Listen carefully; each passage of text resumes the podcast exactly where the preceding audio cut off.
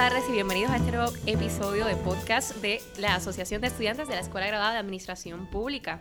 Agradecemos a todos los que nos sintonizan. Vamos a tener hoy un podcast excelente porque va a estar dirigido a la escuela, a nuestros estudiantes y particularmente a las especialidades, la oferta académica que tiene la Escuela de Administración Pública para los estudiantes eh, y potenciales estudiantes, los que se encuentran actualmente ingresando, que están definiendo sus intereses en la escuela, así como aquellos que estén interesados en entrar. Así es que vamos a comenzar. Tenemos a nuestros invitados que son estudiantes de la escuela, por supuesto, cada uno de ellos con diferentes especialidades. Son tres especialidades las que tenemos en la escuela y estas son, para que tengan una idea, gobierno y política pública. Ahí tenemos a Yesir y Buenas tardes. Saludos, gracias por la invitación. En el área de Administración de Recursos Humanos y Relaciones Laborales tenemos aquí representación de Rafael López y Laura Rodríguez. Gracias por la oportunidad de estar aquí. Igual. Muy bien. Y en el, en el área de gestión pública me encuentro yo, que soy de parte de esta concentración, y mi compañera. Hola, un saludo. Ana. Muy bien, Ana. Eh, vamos a estar comentando las diferentes especialidades, como he dicho, y particularmente vamos a estar hablando sobre las experiencias. Finalmente vamos a terminar hablando del proceso de admisión y los requisitos para poder entrar a nuestra escuela. Bien, comienzo antes con la misión de la escuela y entonces comenzamos a comentar. ¿Les parece? Sí. Perfecto. Miren, la Escuela Graduada de Administración Pública de la Universidad de Puerto Rico, Roberto Sánchez Vilella, tiene como misión formar profesionales de un alto nivel de competencias académicas profesionales y con un profundo sentido del valor de la ética, la diversidad, la equidad, la rendición de cuentas y el mérito, para ocupar posiciones administrativas y de liderazgo en el sector público y para continuar estudios avanzados en esta y otras disciplinas. Con esto dicho, entonces partimos. Yo quisiera comenzar con el área de gobierno y política pública. Compañeros, de manera general y basado, primero hablen de la descripción de su concentración, de, de lo que se comenta, ¿verdad? La parte teórica de esta de la descripción. Luego vamos a entrar a hablar de los cursos y para que comenten también cuál ha sido la experiencia y los temas discutidos en sus áreas. Me parece perfecto. Eh, pues la especialidad en gobierno y política pública integra unos procesos medulares para un buen desempeño del asunto público. Es decir, eh, trabaja lo que es la creación, la formulación y la evaluación de las políticas públicas. Eh, de igual forma, estudia lo que es la relación entre el gobierno y la sociedad dentro de un sistema democrático, que es el sistema eh, bajo el que estamos ahora mismo. Básicamente esta concentración busca formar líderes gubernamentales, así como también proveer las herramientas para aquellas personas que estén interesadas en continuar estudios doctorales, que ya entren de lleno con, con todo un, un, un gran gabaje. Eh, el contenido curricular persigue profundizar en el estudio de los contextos en que se administra el gobierno eh, y las implicaciones que tiene la gestión pública para la sociedad. Muy bien. Yo quiero, yo quiero añadir, Luis. Luis es parte del programa conjunto, así es que además de estar haciendo la maestría en Administración Pública, estás haciendo el Juris Doctor en la Escuela de Derecho aquí en la universidad. Correcto, el grado, aquí le quieren llamar el programa articulado. Exactamente, pero para hacer la salvedad que estás en, en el programa conjunto y que también es una posibilidad completar la maestría haciendo un Juris Doctor. Correcto. Eh, un grado extendido eh, toma cuatro años para estudiantes de tiempo completo. Eh, tienen la posibilidad tanto ya de comenzar sus estudios en la escuela de Derecho el primer año, a partir del segundo año entrar a la escuela de Administración Pública, como lo pueden hacer de la forma contraria, comenzar en Administración Pública, luego entonces trasladarse a Derecho, que del segundo al cuarto año entonces estarán tomando clases eh, en ambas escuelas simultáneamente. Así es, yo también estoy parte, soy parte de ese programa conjunto. Bueno, entonces, Yesiel, cuéntanos, ¿qué opinas con relación a, a esta descripción que ha compartido el compañero? Porque fíjense que Yesiel es uno de los viejos, y me disculpo, Yesiel, Ay, pero ay, sabe que ya estás de salida.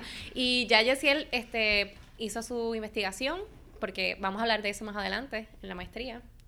Es parte de eso. Y por último, eh, sometió para publicar por recomendación de su profesor, mentor. Así es que, Yesiel, vamos, adelante, cuéntanos. Eh, no tan viejo, gracias. este, pues nada, yo creo que Luis no lo pudo haber explicado mejor. Este, este, el programa de gobierno y política pública tiene dos aspectos medulares. Primero, el aspecto más práctico, que es el estudio de la de cómo la política pública afecta a las estructuras gubernamentales y cómo ello impacta a la sociedad. Bien. Esa parte práctica nosotros la vemos reflejada en parte de nuestros cursos de especialidad, como lo son, por ejemplo, el, el Seminario de Gobierno y Democracia, este, el curso de perspectiva social en la administración pública.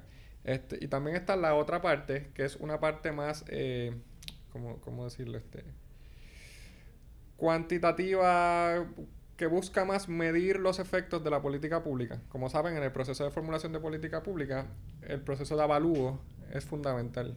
Nosotros tenemos que medir cuán efectivas son las políticas públicas que implementamos, este, si están teniendo los resultados esperados y modificar en base a esos resultados. Ahí entra el curso fundamentalísimo de evaluación de políticas públicas. Mm. Esa sería, como por decirlo así, nuestra, la segunda, el segundo enfoque este, de nuestra especialidad. Este, yo creo que es un programa muy completo, sobre todo para personas que tienen este interés en el estudio de, del gobierno eh, y la sociedad, este, de los efectos de, de, de las estructuras gubernamentales en, en, la sociedad sobre las que se gobierna. Este, precisamente ese fue mi interés por el cual yo entré a la, a la escuela de administración pública. Yo tengo miras de hacer un doctorado a posteriori.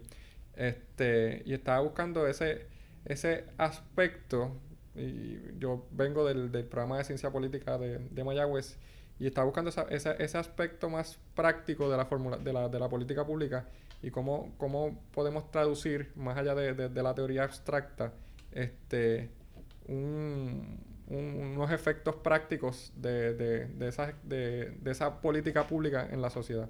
Y eso fue lo que me motivó a entrar a la escuela y creo que este, a través de los ya dos años que llevo aquí en la escuela he logrado encontrar ese complemento y he, podido aplicarlo, como bien, menciona, bien, mencionaste, en, otras en otras experiencias. Este, hace poco, esa, esa investigación que tú mencionas, este, eso fue un accidente básicamente. Ese, ese fue, una fue un trabajo de una clase del curso de este, Gobierno y Administración Pública. Hicimos para la doctora Luz Mayrin López, que afortunadamente salió muy bien, que buscaba medir este cómo el plan, que buscaba ver cómo el plan de emergencias del gobierno de Puerto Rico, el plan de operaciones de emergencia, este eh, el impacto del plan de operaciones de emergencia en la, en la operación de respuesta al, al huracán María. Mm. Este, gracias, la hemos seguido afinando y trabajando un poco. La presentamos hace poco en la conferencia de Midwest Political Science en Chicago. Y como bien mencionaste, estamos trabajando para que se publique en el futuro cercano. Muy bien. Gracias por eso. Yo creo que has, has tocado diferentes temas, Jessiel, y que quiero entrar en ellos. Eh, para ir a, a, donde Luis otra vez, quiero que comenten de manera compartida, ¿verdad? Eh, sobre los cursos y los temas que se discuten en esos cursos y sobre todo que enfaticemos en la misión, porque aquí en la misión se habla de unos valores, de equidad, se habla de ética, diversidad, mérito, rendición de cuentas. Todas estas son valores que están en los cursos, están pensados en los cursos que se nos enseñan aquí y me consta porque soy estudiante de aquí, ¿verdad? Eh, quisiera que comentaran brevemente, si quieres comenzar Luis, sobre estos cursos y luego volvemos a lo de la investigación porque quiero trabajar en orden para al final cerrar con esto, el requisito de la investigación para graduarnos. Eh, pues como bien menciona, eh, la ética es uno de los grandes temas que se tocan en la maestría en general, de hecho uno de los cursos generales que todos los que estudiamos en esta maestría tenemos que estudiar. es medular. Correcto. Este, pero lo que quiero dejar saber es que es un tema bien importante y que a través de todas las clases se sigue enfatizando en, en el proceso, que el proceso de desarrollo de política pública tiene que ser uno ético eh, y que pues, el servidor público, el que trabaja en la gestión pública, tiene que saber que todo lo que hace va a tener un efecto, va a repercutir en lo que es eh, la ciudadanía, el pueblo. Eh, y a través de todas las clases, básicamente lo que nos buscan en, en, nuestra concentración es darnos ese bagaje de entender cómo nosotros trabajamos desde el puesto público para el pueblo.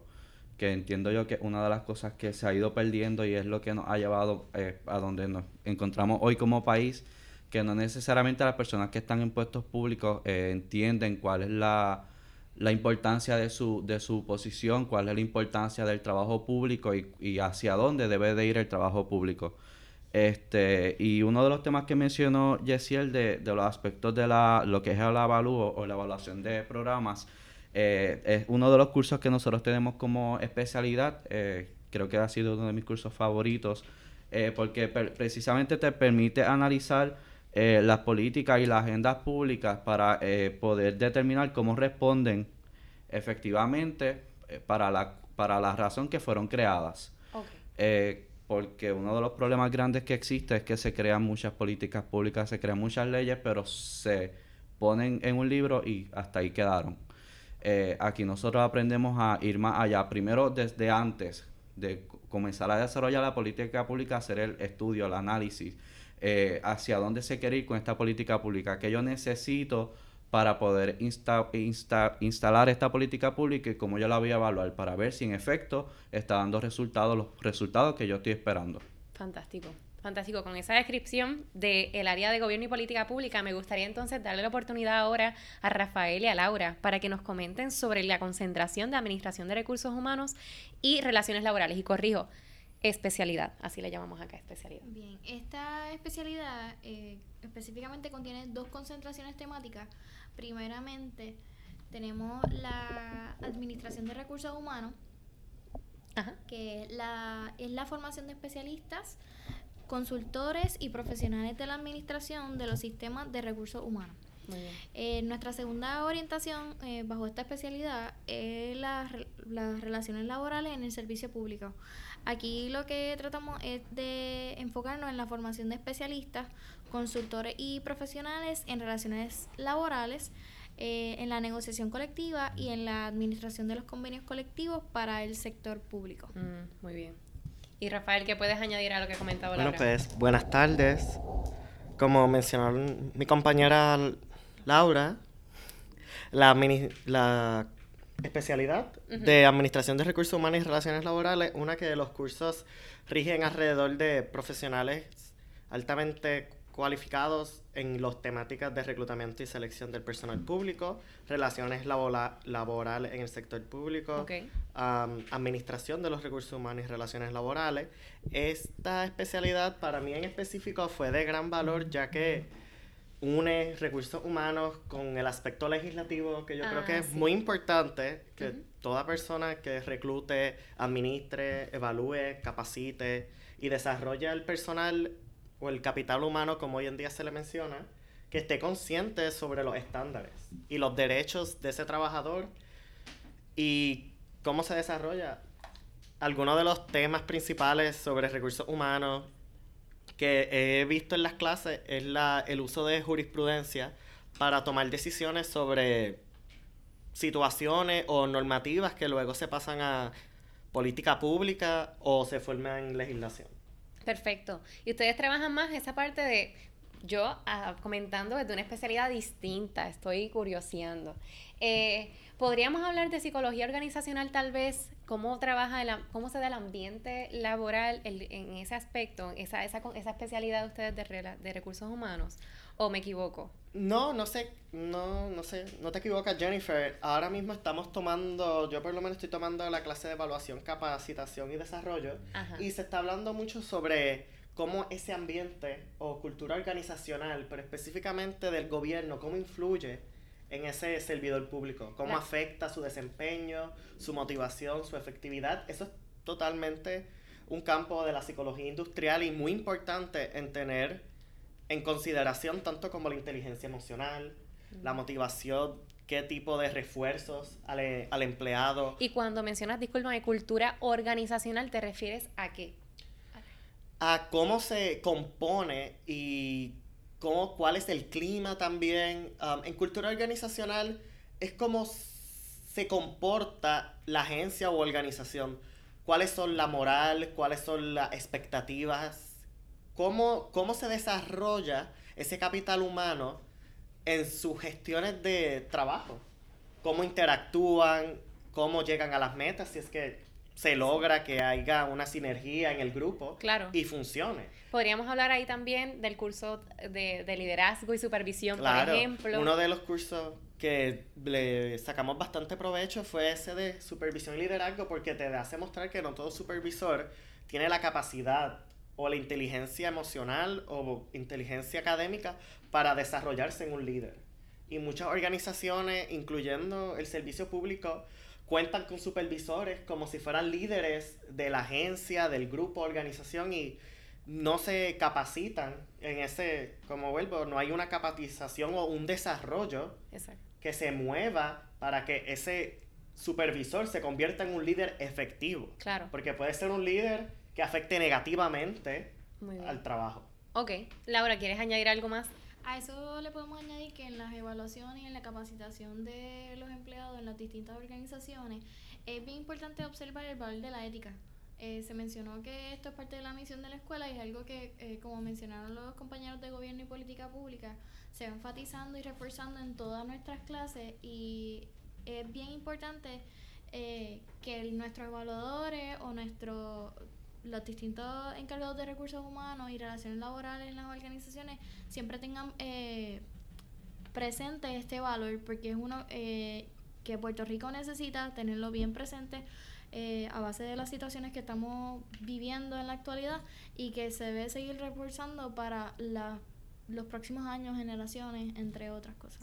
También quiero añadir, Sí, claro. ahora que Laura mencionó la ética, también los valores de diversidad, equidad y, y el, mérito, El mérito. junto con la ética, son directamente conectados con el capital humano y recursos humanos. Y ellos deberían de administrar y tener un conocimiento bastante abundante. Yo creo que por eso fue una gran unión en las orientaciones, porque relaciones laborales, ca- tú sabes, te da, te da el marco de equidad y de cosas y de diversidad y poner cosas como acción afirmativa, como que le trae a la causa más representatividad ciudadana. Sí.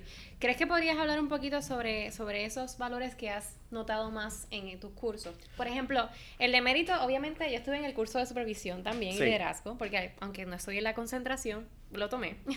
Y yo sé que el mérito es uno que se trabaja mucho allí. El profesor también lo fomenta muchísimo, sobre todo en el aspecto de nuestra formación como estudiantes también, porque el profesor es súper, bueno, todos nuestros profesores, pero recuerdo de, este profesor que decía, ustedes tienen que tener una biblioteca, tienen que tener un- unas lecturas, unos libros, unos teóricos bien entendidos, unos temas que se mantengan constantemente nutriendo sus capacidades intelectuales, analíticas y formándose constantemente. Eso es parte de- del mérito, porque El- esa es la preparación, el- la competencia que uno como profesional tiene para pues, ocupar un cargo, un puesto. Eh, una de las clases que más fue enfática la profesora fue la clase de reclutamiento y selección del personal público, que al tomar una decisión se debe ser equitativa y tiene que ser a base del mérito. Y yo creo que eso es muy importante reconocerlo hoy en día para que, y también no solamente el mérito por antigüedad, se debería de reanalizar al mérito como las capacidades que puede cumplir las tareas y las funciones. Porque muchas personas confunden el mérito con antigüedad y no, no lo es. Se ha formado un percepto de que mérito es por tiempo. El mérito el, me- el mérito es más por las capacidades y la habilidad de llevar a cabo tus funciones Claro. de una forma efectiva y al servicio público, que es sumamente importante la calidad de ese servicio. Claro. Y uno de los problemas que se enfrenta cualquier tipo de gobierno es llevar ese tipo de equidad en sus servicios, un nivel alto de ética como un profesional, tener ese compromiso, Claro. porque ya es que un compromiso con el ciudadano, servirle al país, tiene que estar presente la diversidad, no tanto para el personal que se contrata en la administración pública, sino para la ciudadanía que representa y a la que sirve, que tiene que ser totalmente con una equidad y a base de las relaciones laborales, la constitución, Claro. las leyes que rigen ese tipo de cosas. Y si hablamos de diversidad, nos estamos refiriendo en el ambiente de trabajo, por ejemplo, que es el enfoque de recursos humanos.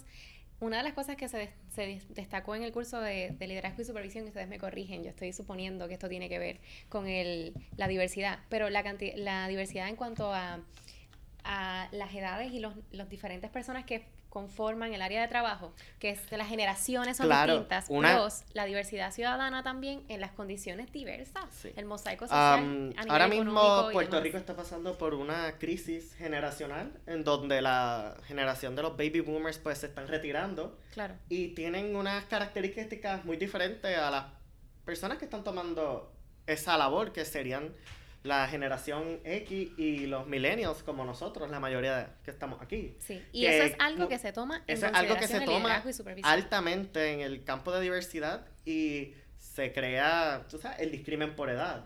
Muchas Sí, sí. personas piensan que ese discrimen se puede llevar a parte de personas mayores que quieren que se retiren, pero comúnmente por los cambios de características en la cultura organizacional, el- la valoración del trabajo, en las diferentes generaciones es altamente diferente. Y la efectividad ya no se nota por cuánto tiempo estés, sino cuán productivo puedo ser. Claro, y también qué bueno que llegaste a ese punto del discrimen y demás, porque desde recursos humanos ustedes también aprenden sobre leyes Claro. por discrimen en el Ah. empleo, por despido injustificado, y Claro. aprenden cuál es la lógica detrás de eso. Así es que- Claro, se analiza toda esa política pública y legislación referente a ello, la ley 100, la ley número 8 de personal. ah, se trabaja muy bien a fondo. Hay un profesor que te hace escribir la constitución de Puerto Rico para que te... Y de Estados Unidos, si No ya escrito... No, claro. Pero eso ha sido... hemos un- pasado por eso. Eso ha sido una experiencia inolvidable, pero te da, te da un aprecio a que todo el mundo tiene derechos como ciudadano. Muy bien. Y yo creo que hace eco los valores de la escuela como de ser ético, diverso, equidad, rendición de cuentas y mérito, porque esa carta de derechos es la base para esos valores y para que se puedan dar esos valores. Claro. Toda jurisprudencia parte de eso. Y todo tipo de discrimen lo trabajamos bastante en recursos humanos y hay que conocer la legislación. Ujú. Porque no puedes ser ignorante ante el discrimen. Claro, por ejemplo, el discrimen y otro sinnúmero de situaciones Claro. que desde recursos humanos Hay, se hay discrímenes de todo, porque hoy en día, como mencionamos, la diversidad social, cada día también eso lo aprendemos, que cada día es mucho más complejo y mucho más difícil. La gobernabilidad. Y es por eso, porque hay tantos sectores divididos, representados, que a veces unificarlos Ujú. Hay que ceder y hay que hacer compromises y hay que trabajar juntos y tristemente con las divisiones políticas, ideologías, generacionales, hasta económicas, Claramente. clasistas, de idiomas, Claramente. pues eso ha sido, es- sinceramente aprecio mucho eh, la concentración, ¿no? En especialidad. Eh, Pues y- sí, y lo pues, que ha aportado a, tu formación. Sí, ha, ha sido, tiene mucho valor. Laura, ¿deseas comentar algo adicional a esto? Totalmente de acuerdo con todo lo que ha mencionado Rafael. Él es un estudiante bien aplicado, lleva más tiempo que yo en la escuela. Creo que ha abundado bastante en lo que es la especialidad, La especialidad. de Administración de Recursos Humanos y Relaciones Laborales. Aunque llevas poco tiempo, ¿qué podrías decir de tu experiencia hasta el momento? A las personas que están interesadas, por ejemplo, en entrar a la administración pública, ¿qué le dirías? Al momento, eh, fui una estudiante que comencé tan pronto, terminé diciembre mi bachillerato, en enero comencé rápido en la maestría. Eso es uno de los, de los pros que aceptamos estudiantes en enero y en agosto. Sí, fantástico, Rafael. Exacto. Eh, yo fui una de las estudiantes que entré en el enero pasado. Los profesores, eh, pues, haciendo esa relación entre estudiantes que tal vez llevan varios semestres o varios años en la escuela versus una, una estudiante otra vez prepa en, en la universidad prácticamente, pues eh, fueron considerados, eh, hicieron que, que pudiera comprender los distintos procesos, porque eh, como es un profesor que menciona que esto no es un bachillerato glorificado, es una maestría que ya hay que presentar pues más eh, responsabilidad. ¿Y el bagaje? ¿De qué, de qué concentración venías? Eh, yo venía de trabajo social, que es algo completamente diferente, aunque pues una de las cosas que también pienso es poder eh, relacionarlo en el futuro, pero sí, eh, los profesores estuvieron ahí eh, dando la mano para poder adaptarme, entre otras cosas, pero sí, eh, fueron, eh, son profesores eh, totalmente preparados. eh. Disponibles Ellos se quieren referir como mentores.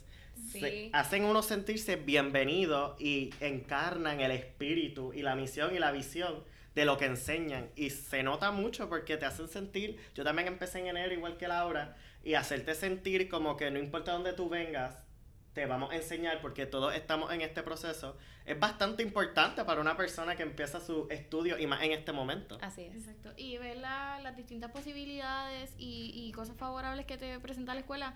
Eh, por ejemplo, ya el primer semestre hubo unas opciones de internado o viajes para poder hacer investigaciones fuera de Puerto Rico que me llamaron mucho la atención y son cosas que eh, e- entran dentro de mi, de mi lista de logros que eh, pretendo hacer más adelante. Pero sí, el- la concentración ha sido una eh, muy gratificante.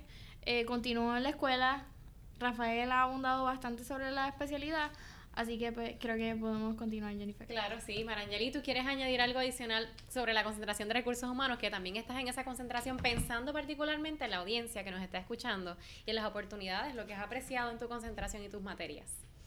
Yo creo que es importante abundar eh, sobre lo que dijo Laura, que cuando ella entró en enero, eh, yo no sé si tú recuerdas que en una de las clases que tomamos juntas, tomando en consideración el hecho de que eras nueva, el profesor cada vez que asignaba una tarea al grupo, pues te asignaba una mentora, una de las estudiantes que llevaba más tiempo. Así que Laura tenía el, antes de entregarle el trabajo al profesor, pues pasaba por el, como por la corrección de, de una estudiante que llevaba más tiempo y eso pues le, le ayudó a Laura a adaptarse y a, y a tener una, una buena calificación al final. Qué bien. Así es que entonces enfatizas en lo que ha sido el proceso de adaptación y la acogida, la- el profesionalismo de los profesores y cómo se dan las dinámicas en clase, que son dinámicas bien interactivas. Inclusiva. E inclusivas. Exacto. Gracias. Y diversas y altamente los compañeros encarnan también los valores. Esa ha sido su experiencia en general. Pasamos entonces de esta concentración de recursos humanos a la concentración de gestión pública. Yo tengo aquí a Ana.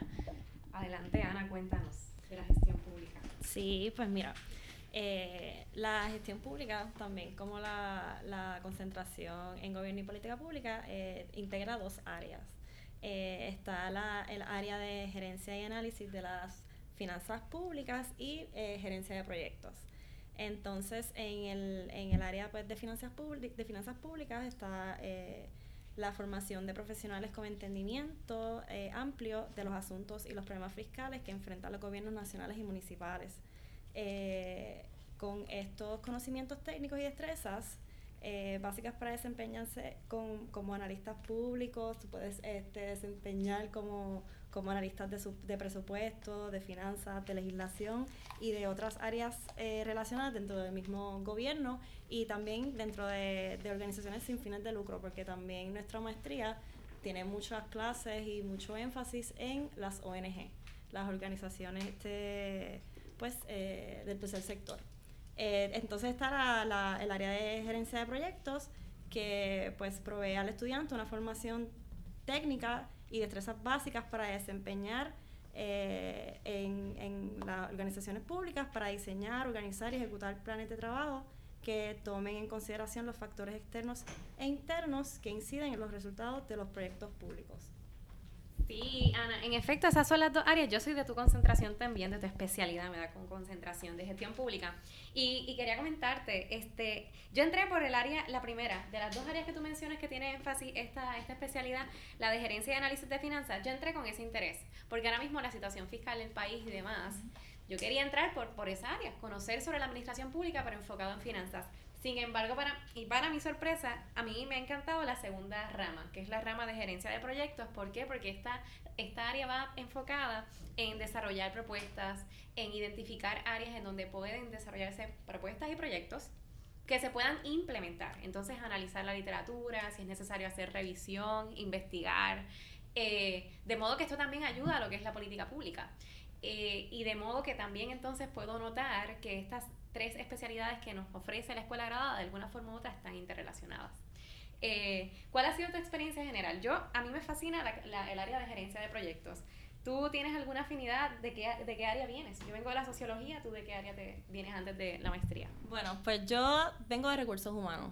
Pero pues para tener otra experiencia y pues añadir conocimiento, pues quise gestión pública porque siempre me ha gustado eh, la administración pública. Y pues en donde yo hice mi bachillerato, eh, me dieron la oportunidad de hacer una concentración menor, menor en gerencia gubernamental. Ok. O sea que ya vengo con ese conocimiento desde bachillerato y pues siempre quise este, la maestría en administración pública y pues vi esta como la ideal. Eh, yo, a mí me encanta la gerencia de proyectos también, la veo bien eh, eh, pertinente, al igual que la evaluación de proyectos ahora mismo eh, es necesario para, para cualquier este administrador público. El área de finanzas públicas, pues dada la, la situación actual económica de- del país, pues necesitamos tener ese, esa base de, de, de conocimiento en presupuesto y cómo manejan la, cómo se manejan las arcas de gobierno para entonces eh, administrar eficientemente. Así es, Ana, y con, ahora con la aprobación de los fondos federales y demás, esto para mí es crucial. Yo creo que el área de gestión pública ofrece una base buenísima para poder eh, incluso saber cómo se manejan los fondos, conocer sobre economía también y ver qué posibilidades hay, o sea, de qué manera un administrador público puede hacer que se adopten proyectos y medidas tomando en consideración los aspectos financieros, ya sea que sean fondos asignados o las finanzas del gobierno en general eh, para desarrollar iniciativas y eventualmente tomar en consideración lo que han comentado las, eh, los compañeros sobre sus concentraciones, porque el área de evaluación de proyectos es algo que también se contempla en, en gestión pública, en mi especialidad, y me encanta, esa área, esa área me encanta. Eh, así es que yo en general podría hablarle a los estudiantes de esta experiencia que he tenido y de los valores que, que han sido bien enfatizados, al menos hasta el momento, ¿verdad? Todavía me queda por completar mi, mi, mi, grado. equidad, por ejemplo, ética, y los asuntos de participación ciudadana y democracia. Uno de mis cursos favoritos de concentración ha sido ese, el de participación ciudadana y gobernanza, que fue con, con, la doctora Cordero. Yo no sé cuál ha sido tu favorito, Ana, comenta un poco sobre él, después yo comento sobre este de participación. Pues fíjate, a mí me gustó mucho gobernanza, pero, pero mi favorito porque como no es mi especialidad y me falta mucho por aprender, es el, de, el del seminario con José García, eh, del seminario sobre problemas de administración presupuestaria y política financiera. Ahí yo aprendí mucho del por qué estamos en la crisis fiscal, eh, de muchas cosas que se pudieron hacer eh, para evitar la crisis financiera que estamos ahora mismo y pues lamentablemente no se hicieron. Y pues fue otra mirada a la administración pública que, que pues es más, financiera, que es como la, la, pues, la lo de la concentración de, de, de, gestión pública. Pienso que, que se también eh, todos los estudiantes de administración pública, no importa si son de recursos humanos y de este el gobierno y política eh, eh, políticas públicas, deben de tomar esa clase porque es muy importante y vas a entender muchas cosas después de esa clase. Sí. Fantástico. Yo, en cuanto a la clase de gobernanza, que me fascinó, nosotros ahí trabajamos mucho lo que es la participación ciudadana en los procesos de gobierno. Y yo, a mí me encanta porque yo creo que la eh, sí, lo que es eh, democracia, la democracia y la participación, la política en sí misma no es simplemente, ¿verdad?, el voto y ya, y dejarlo ahí. Yo, yo tengo mucha mucho interés en este tema por el hecho de que me parece bien importante la participación ciudadana. ¿Qué aprendimos en el curso? En el curso se habla muchísimo de cómo se pueden integrar las personas, ya sea creando proyectos, iniciativas en las comunidades, empezar por los municipios. Iniciativas buenísimas, miramos lo que se está haciendo en otros países, estando en Sudamérica como en Europa, como... Y es fascinante contemplar eso como parte de lo que puede ser una estrategia de gobierno local que a su vez va a tener repercusiones en el gobierno a nivel macro, el Estado, las ramas y demás, como lo aprendemos teóricamente. Así es que yo, yo estoy bien fascinada con mi concentración, soy parte de la, también del programa conjunto de Derecho y Administración Pública. Y debo decir que me encanta administración pública más que, más que la clase, más que derecho, pero derecho me ha ayudado muchísimo y entre ambas puedo combinar, ¿verdad? Y me ayuda muchísimo a, a, poder eh, complementar conocimientos e incluso poder entender desde una fase más teórica y legal versus una fase que acá en administración pública es más práctica. Así es que tengo el balance. Jennifer, ¿y por qué decidiste también incluir la maestría, el programa conjunto? Eh, esta, esta decisión yo la tomé porque cuando tuve la oportunidad de leer y conocer de la posibilidad de hacer el programa conjunto, Recuerdo que fue en mis primeros días en Derecho que nos dieron una orientación y hablaron de las diferentes, la posibilidad de programa conjunto en diferentes áreas. Hay diferentes opciones y voy a darle publicidad a la Escuela Graduada de Administración Pública, así es que bueno, esa fue la que concentraciones, exacto, yo escogí esta, la Administración Pública, porque primero obviamente vine, visité la escuela, conocí el personal y solicité la hoja de los, cursos, entonces, y de las especialidades. Una vez solicito y tengo la oportunidad de leer, como dije, yo entré a esta concentración, a esta especialidad de gestión pública por el aspecto de finanzas públicas. Tengo un interés bien personal en conocer más sobre el tema de las finanzas públicas, particularmente cómo se han administrado desde el gobierno. ¿Por qué? Por lo que está ocurriendo en el país. So, el valor de rendición de, de cuentas para ti es uno que debe ser un pilar. Es, y es un pilar dentro de, los, de las materias y de los currículos enseñados en clase. Así es que yo creo que una de las cosas fascinantes también que tenemos nosotros es que el contexto actual en el gobierno de Puerto Rico hace también que las clases sean bien enriquecedoras, porque los profesores hablan de este contexto, hablan del pasado, del presente, y podemos hacer análisis y, y debatir incluso eh, sobre lo que como generación y La- ahora para las soluciones. Estamos, estamos, estamos, estamos viviendo, exacto, y lo que deberíamos no volver a repetir como administradores públicos. Así es que esta, todas las especialidades son fascinantes, pero la mía es la mejor. Y si, y si me permite, a todo eso que tú le, le dices, le añado que esta maestría busca crear administraciones administradores públicos con conciencia social. Y yo creo que en el contexto que enfrentamos hoy día, esa conciencia social es más que pertinente. Que por lograr ¿verdad? Eh, esos objetivos quizás económicos y políticos mediante la, la implementación de política pública, ese aspecto social ha quedado descuidado. Y yo creo que ese complemento con esos valores que hemos discutido hoy le brindan un énfasis donde no perdamos de perspectiva el valor humano, el, el- el valor de, de- de cada ciudadano, este, que son parte integral del sistema de gobierno y que se afectan con esas políticas. Que eso en esencia es el valor público. sí, no es que el gobierno que administra. El gobierno administra Al pueblo. Es un pueblo. es- es- es todo, es- es- implica tanto, es muy complejo, o sea, llevarlo a palabras, ¿verdad? Descriptivas así sencillas de primera, pero la gente es, el, es, el, es lo principal. De ahí se parten y se desarrollan los programas. Se incentiva también el desarrollo del capital humano de la gente en ese, en ese espacio social. Porque yo no sé ustedes, pero yo quisiera que nosotros pudiéramos pensar como administradores públicos en cómo nosotros queremos que Puerto Rico se vea de aquí a 100, a 5 a 10 años. Que cómo queremos que, que la gente de afuera, por ejemplo, hable de Puerto Rico cuando digan, wow, Puerto Rico, excelente educación, excelente sistema de salud en ese país, wow, qué brutal. O eficiente administración. Así es que yo creo que eso es lo que yo me he sido como inyectada de toda esa energía, de toda esa vibra, mientras en la medida que he estado haciendo la maestría aquí. Bien. Yo ¿Algo más, entiendo que uno de los aspectos más importantes y que más me han gustado de, de esta maestría es que en cada uno de los cursos van a tener la experiencia de levantar documentación. Para todos los cursos van a tener que hacer alguna investigación. Y yo entiendo que es muy importante, eh, sobre todo en la realidad en la que estamos viviendo, documentar todo lo que está pasando, documentar los problemas.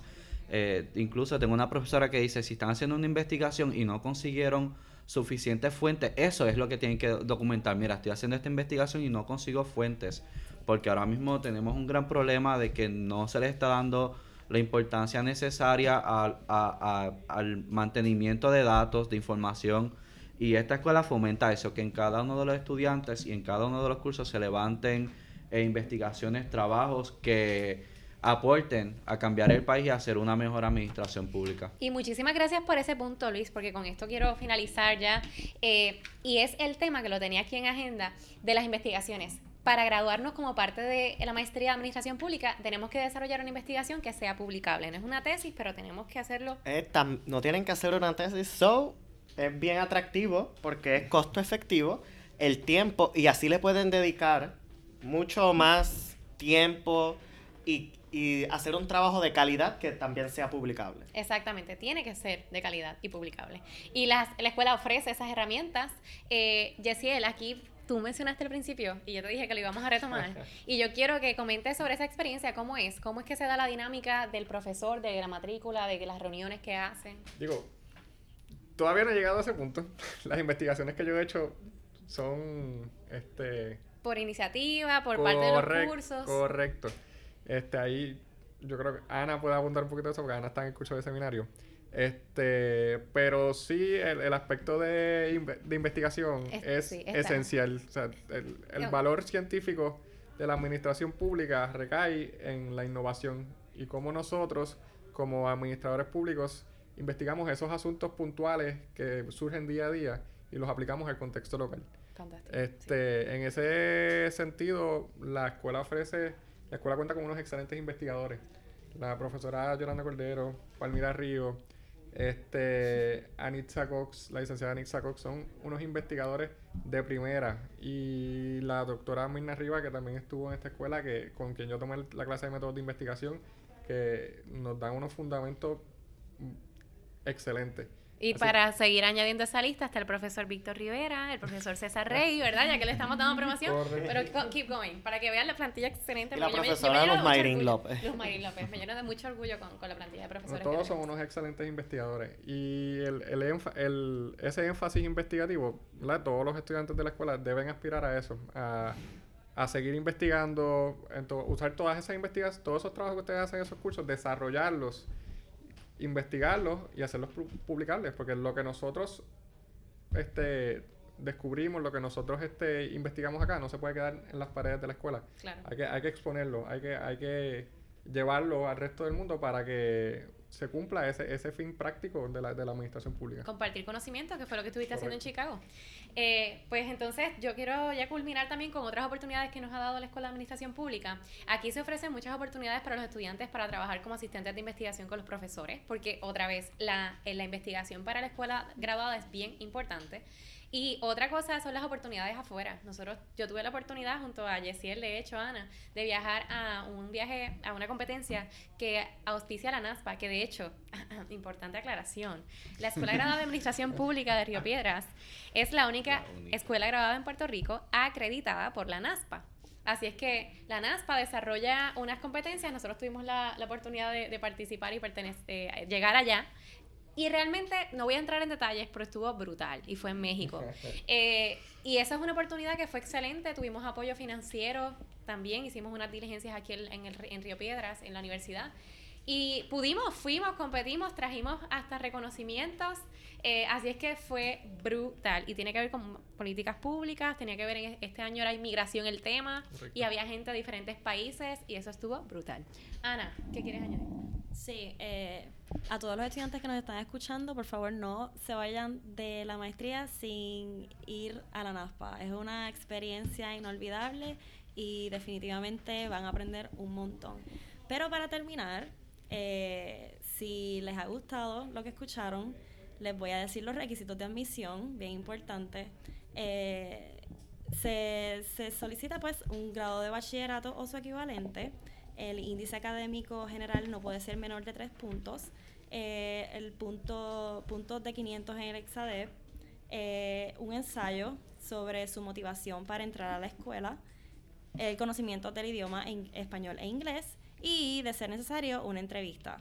Este, y nada, como ya se ha dicho aquí, hay este, un proceso de admisión en enero y en agosto, así que por favor eh, soliciten y cualquier duda se pueden comunicar a través de nuestras páginas y felizmente se las aclararemos. Gracias, Ana. Con esto, Ana nos acaba de decir, se acabó el tiempo. Eh, así es que nos despedimos y esperamos que nos sigan escuchando porque saben que tenemos otros podcasts con gente bien interesante, con unos, unas experiencias en el gobierno. Y de hecho, el próximo va a ser sobre este principio de investigación que se fomenta. Vamos a tener una invitada bien importante aquí para profundizar en los temas de investigación que fomenta la escuela graduada. Así es que los espero en el próximo episodio. Bye. Y en la escuela. En la escuela, matricúlense.